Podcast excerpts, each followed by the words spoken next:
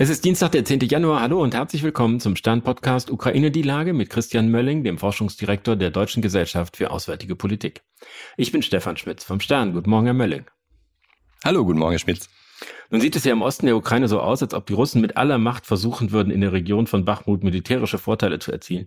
Suchen die da eine Entscheidung, bevor die Ukraine in großem Umfang neue Waffen aus dem Westen erhalten hat? Nein, das glaube ich nicht. Aus zwei Gründen nicht. Also erstens ist der sozusagen der, der zeitliche Zusammenhang und damit auch der Kausalzusammenhang nicht so ganz klar. Die, die Kämpfe rund um Bachmut, die gibt es ja schon seit Monaten im Grunde genommen schon. Und die Panzerlieferungen, die sind ja jetzt gerade erst sozusagen äh, ak akut geworden oder erstmal thematisiert worden. Ich glaube nicht, dass Russland damit jetzt gerechnet hat, dass das kommt. Ich glaube, man hatte gehofft, dass die dass die Drohung äh, gegen den Kanzler und gegen Deutschland lange noch, noch durchhält und wir uns in Angst und Schrecken versetzen lassen.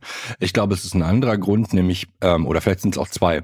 Das eine ist, dass man den Donbass quasi zum, zum Hauptzielgebiet der Angriffe einfach erklärt hat. Also man muss mindestens das nach Hause bringen, äh, was man seit 2014 eigentlich schon versucht zu kriegen, nämlich den Donbass. Das ist, glaube ich, das, darauf können sich alle, alle einigen. Und dann gibt es noch eine, eine zweite Auseinandersetzung, das ist eher anekdotisch, nämlich, dass die russische Armee quasi im Wettbewerb mit den Wagner-Truppen steht. Und die Frage ist, die Wagner-Truppen sind da jetzt sozusagen hingegangen, haben gesagt, wir regeln das jetzt hier mal. Und jetzt kommen die auch nicht voran. Und wir haben hier den internen Fight im, im Kreml oder rund um den Kreml.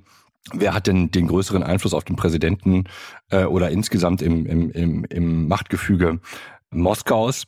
Und natürlich ähm, ist der Chef der Wagner-Truppen ein bisschen davon abhängig, ähm, wie es an der Front läuft. Wir sehen auf der anderen Seite, dass offensichtlich jetzt auch der Verteidigungsminister versucht, ähm, mit Privattruppen da irgendwie einen Fuß an den, an den Boden zu kriegen. Ich glaube, insgesamt zeigt das eigentlich eher die, die, die innenpolitische Situation, dass keiner innenpolitisch nachgeben kann, als dass jetzt Bachmut ein so überwiegend strategischer Punkt militärisch, militärstrategisch gesehen ist, dass man alles daran setzen muss, diesen, äh, diesen Flecken Erde zu bekommen. Wenn man sich jetzt mal von diesem konkreten Konflikt um diese vergleichsweise kleine Stadt löst, sagt der Zelensky, dass äh, der zähe Widerstand und die Kampfkraft und der Heldenmut der äh, Ukrainer hätten Zeit für die Ukraine gewonnen, um dann gegen diesen Angriff zu bestehen. Das impliziert doch schon, dass je länger der Konflikt dauert, er glaubt, desto besser ist seine Position. Würden Sie dem zustimmen? In diesem speziellen Fall möglicherweise. Also wir sehen ja jetzt, dass durch die ähm, neu angekündigten Waffenlieferungen ja nochmal doch einiges an Material nachkommt. Nicht zusätzlich, sondern es ist ja auch immer ein Ersatz für das, was schon kaputt gegangen ist oder in die Instandsetzung geht.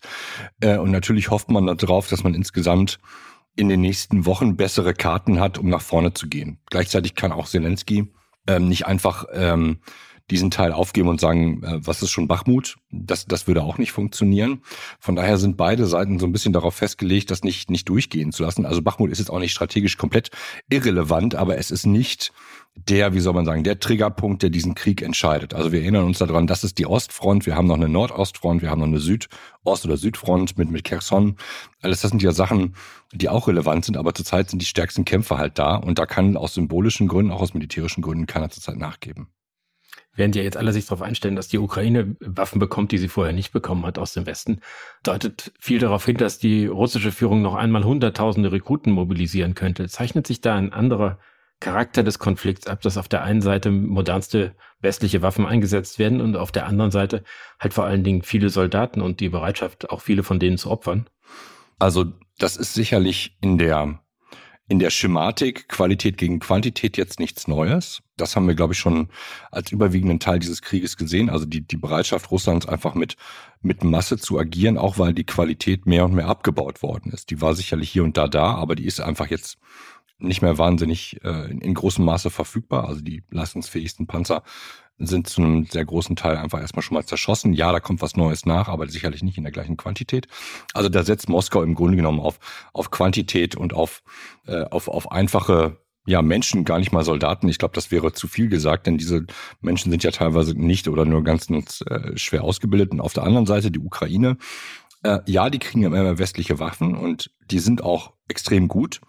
Was aber auch damit ähm, mit reingerechnet werden muss aus meiner Sicht, ist, ich sag mal, der menschliche Faktor. Also die Fähigkeit, militärische Macht auszuüben, basiert darauf, dass man fähig ist, Menschen zu organisieren und ihr Vorgehen zu organisieren. Und das ist, glaube ich, das, was wir, was wir sehen, dass die Qualität nicht nur bei den Waffensystemen da ist, sondern auch bei der Operationsführung und bei der Erfahrung, die die Soldaten mittlerweile haben äh, und auch die militärischen Führer haben, wie sie im Grunde genommen solche, solche Operationen führen müssen und wie sie neue Leute, auch die Ukraine verliert ja ständig äh, Soldatinnen und Soldaten, wie sie neue Leute in dieses System im Grunde genommen integrieren und damit ihre Kampfkraft ähm, aufrechterhalten können. Also nur Qualität gegen Quantität bei, bei Waffen wäre ein bisschen zu wenig. Ich glaube, es geht schon, geht schon weiter. Von der Ukraine hört man ja immer, herzlichen Dank für das, was ihr uns geliefert habt, aber es reicht bei weitem nicht aus. Wir brauchen mehr und mehr und mehr. Und das ist ja genau das, sie sozusagen den Eindruck erwecken, das sei der entscheidende Faktor und das sei das, was ihnen fehle zum Erfolg. Das kann ja, wenn man hört, was Sie eben gesagt haben, auch einen entschuldigenden Faktor haben, dass man eben äh, sagt, vielleicht kriegen Sie es ja auch nicht hin mit genug Material, was Sie schon haben. Also das Material alleine macht es nicht, aber es ist schon ein entscheidender Faktor. Bei dem Material muss man eben noch mal ein bisschen differenzieren. Wir haben ja jetzt die Diskussion über Schützen- und Kampfpanzer. Sie brauchen sowohl modernes Material für die Luftverteidigung, weil sie diese verdammten Drohnen runterholen müssen und die Marschflugkörper. Ähm, damit erobern sie aber kein Gelände zurück. Das können sie tatsächlich nur äh, mit gepanzerten Einheiten machen. Und deswegen ist im Prinzip äh, die Fähigkeit, mit Schützen- und Kampfpanzern zu operieren, die Voraussetzung dafür, dass das politische Ziel, das der Westen mitträgt, nämlich dass die Ukraine ihr Territorium zurückerobern kann, tatsächlich möglich ist. Jetzt können sie das alles noch vergeigen, ja.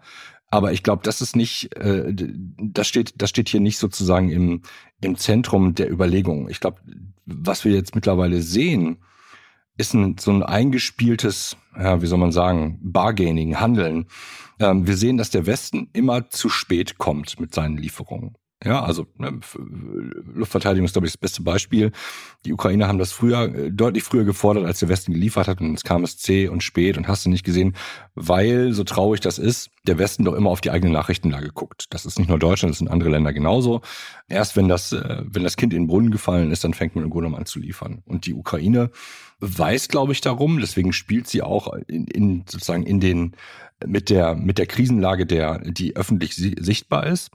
In der Theorie ist es natürlich so, dass sie, wie heißt es so schön, einen Constant Flow of Supplies, also einen permanenten Fluss von, von Versorgung, also von Dienstleistungen und von, von Gütern eigentlich sicherstellen müssen, damit sie permanent kriegsfähig sind. Ähm, das klappt aber nicht, weil haben im Grunde immer so, so Spitzen rauf und runter. Die Ukrainer haben einfach aus, aus Mangel an, an Dringlichkeit jetzt viel Luftabwehr gefordert. Ähm, weil sie wussten, okay, damit, damit können wir jetzt gerade durchdringen, obwohl genauso wichtig gewesen ist für die schon geplante Offensivzeit, nämlich die, das, was jetzt in den nächsten Wochen und Monaten kommt, dass sie eigentlich gepanzerte Fahrzeuge und Schützen und, und Kampfpanzer eigentlich brauchen. Bloß da war völlig klar, damit kommen wir gerade nicht durch. Aber vielleicht haben wir da ja jetzt eine Wende gesehen. Wir hatten letzte Woche die Entscheidung, dass Rad- und Schützenpanzer geliefert werden. Jetzt kommen die Briten und sind, werden wohl als erste äh, Kampfpanzer den Challenger westlicher Bauart liefern, was natürlich auch Druck auf die Diskussion in Deutschland ausübt, wo ja viel darauf hindeutet, äh, dass es da auch bei den Leopard irgendwie eine Veränderung geben wird. Was erwarten Sie da? Ja, der Druck steigt. Wir haben zurzeit eine etwas unklare Nachrichtenlage. Der polnische Premierminister sagt, er hätte mit äh, Olaf Scholz schon drüber gesprochen. Äh, aus dem Kanzleramt äh, hört man entweder gar nichts oder nur Kopfschütteln nach dem Motto, nee, das hat nicht stattgefunden. Ich glaube, dass der, dass der Druck in der Tat zunimmt. Das Problem ist, äh, also wie diese öffentliche Diskussion ausgeht, das wage ich jetzt nicht vorauszusagen. Ich glaube, dass die, der Rahmen, in dem das stattfindet, ist, dass man aus einer Sicht Polens und auch der anderen Länder gegenüber Deutschland nicht zu weit eskalieren will. Zwischen Deutschland und Polen ist sowieso zurzeit nicht so die große Liebe. Aber auch die anderen Länder, die Leopard 2 besitzen und möglicherweise bereit werden zu liefern, gucken auf Berlin, ähm, einfach um nicht zu, den Druck nicht zu hoch werden zu lassen. Auch weil vor allen Dingen bei den Leopard-Panzern sie eine Ausfuhrgenehmigung aus Deutschland brauchen. Das ist ein Export ähm, im Grunde genommen und das können sie nicht einfach so machen, fällt nur das Kriegswaffenkontrollgesetz, was da, was da stattfindet, beziehungsweise unter der Exportkontrollgesetzgebung. Das heißt, sie müssen immer noch mal in Berlin anrufen und fragen, ob sie das machen können. Das ist natürlich ein Hebel, den Berlin hat. Das ist jetzt kein, kein Totschlagsargument, aber es ist zumindest was, wo völlig klar ist, irgendwie müssen sie es zusammen hinkriegen. Plus man will natürlich auch die europäische Einigung, Einigkeit nicht über diese Kampfpanzer-Thematik in, äh, völlig in Flammen aufgehen lassen. Also in dem Rahmen, glaube ich, bewegt sich das, dass es wieder einen permanenten Druck auf Deutschland geben wird. Und irgendwann wird ähm, der Druck so stark werden und werden möglicherweise auch die USA sagen, okay, jetzt ähm, jetzt liefern wir möglicherweise einen halben, äh, einen halben Abrams-Panzer. Äh, äh, und dann ist es gut, damit diese Symbolik im Grunde genommen da ist. Denn wenn wir jetzt zurückgucken, letzte Woche, es geht nur, wenn der Kanzler an die Hand genommen wird von Joe Biden, das ist das einzige, die einzige Währung, die offensichtlich für das Bundeskanzleramt zählt. Wenn der Joe mit auf der Seite ist, dann geht alles. Das scheint, hat ja Olaf Scholz auch so ähnlich gesagt, dass er diese etwas holprige Verkündung der Entscheidung der vergangenen Woche oder diese schrittweise Verkündung, erst die Franzosen, dann die Amerikaner, dann wir, als ein Beispiel für abgestimmtes Vorgehen genannt hat, was eigentlich geradezu mustergültig ist. Und da ist ja zu erwarten, dass das bei den Kampfpanzern ganz genauso laufen könnte. Wir haben heute in Brüssel die Unterzeichnung einer gemeinsamen Erklärung von Europäischer Union und NATO, wo es um engere Zusammenarbeit geht, zum Beispiel bei der Schutz kritischer Infrastruktur. Zeichnet sich da ab, dass Westeuropa und Nordamerika enger zusammenrücken angesichts dieser vielfältigen Herausforderungen? Ähm, ähm, also ich bin ja fast geneigt, eine kurze Antwort zu geben, die ist Nein. Warum? Naja, weil diese, das ist so eine, wie soll man sagen, ein, ein, Büro, ein Bürokratensprech ähm, der ständig größer werdenden Annäherung. In Wirklichkeit nähert man sich gar nicht an, man, man sagt das nur ständig. Also EU und NATO wollen schon seit 120 Jahren irgendwie enger zusammenarbeiten. Das muss man regelmäßig so sagen, weil es zum diplomatischen Sprech gehört. Sie haben aber von der, von der Möglichkeit, aktiv zu werden, mit Blick auf die kritischen Infrastrukturen sehr unterschiedliche Zuständigkeiten. Und das hat gar nicht so viel mit Nordamerika und, ähm, und Europa oder EU zu tun, sondern sehr viel mehr mit der Frage, worüber haben sie sozusagen, ich sag mal, Verfügungsverwaltungsgewalt in gewisser Art und Weise. Und da hat die Europäische Union sicherlich mehr Unterstützungsfähigkeit im Bereich kritischer Infrastrukturen, aber auch im Bereich der Desinformation und diesen ganzen Geschichten. Also alles nicht militärische kann die Europäische Union im Prinzip ganz gut, wenn sie nicht diese nervigen Mitgliedstaaten hätte. Das war früher mal alles nicht so schlimm. Jetzt mit ähm, so vielen Staaten in der Europäischen Union ist es schwierig. Plus, die sind sich politisch nicht so wahnsinnig einig. Deswegen ist der Schutz der kritischen Infrastrukturen am Ende des Tages etwas, was die Staaten umsetzen müssen. Und nicht nur auf einer Ebene des Bundeskanzlers oder so, sondern bei uns ja sogar Länderebene und kommunale Ebene. Also das ist schon, das ist schön, dass man sich in Brüssel trifft und, äh, und Papiere unterschreibt. Wenn das nicht durchsetzbar ist äh, in den Mitgliedstaaten, dann ist das total schwer. Und für die NATO ist es noch schwerer, weil sie im Kern, sie guckt zwar auf diese Fakten, auf die nicht militärischen Faktoren der Länder für die Frage von Verteidigungsfähigkeit, aber zuständig dafür ist sie in keinem Fall. In Wirklichkeit, warum Ihre Frage aber sozusagen trotzdem mit Ja zu beantworten ist, wir haben natürlich im Bereich der kritischen Infrastrukturen andere Formate, in, in, in, denen, in denen sozusagen besprochen wird und verhandelt wird, wenn man kritische Infrastrukturen jetzt nicht nur als Wasser, Abwasser etc. begreift, sondern auch die Frage der von Technologiepolitik und all den Sachen, worauf unser zukünftiger Wohlstand beruht. Dann haben wir natürlich Verhandlungsgremien wie den Transatlantischen Technologierat und solche Geschichten. Die sind bei uns, insbesondere in der jetzigen Thematik, gar nicht so stark vertreten. Da wird aber letztendlich, glaube ich, sehr viel mehr über die Zukunft, äh, zumindest transatlantisch diskutiert, als zwischen EU und NATO. Ich bin ganze Schlangenmeldung und danke Ihnen herzlich. Das tut mir total leid. Ja, das ist ein, ist ein wirklich sehr komplexes Thema. Aber es klingt total schön und ich freue mich, dass die, dass die Leute in Brüssel sich mal wieder treffen und ein Papier unterschreiben zur EU-NATO-Kooperation. Ganz große Küsse. Ich danke Ihnen. Ich danke Ihnen, Herr Schmitz. Das war Ukraine die Lage. Die nächste Folge finden Sie, wenn Sie mögen, am Freitag bei Stern.de, RTL Plus Musik und überall, wo es Podcasts gibt. Ganz herzlichen Dank und hoffentlich bis Freitag.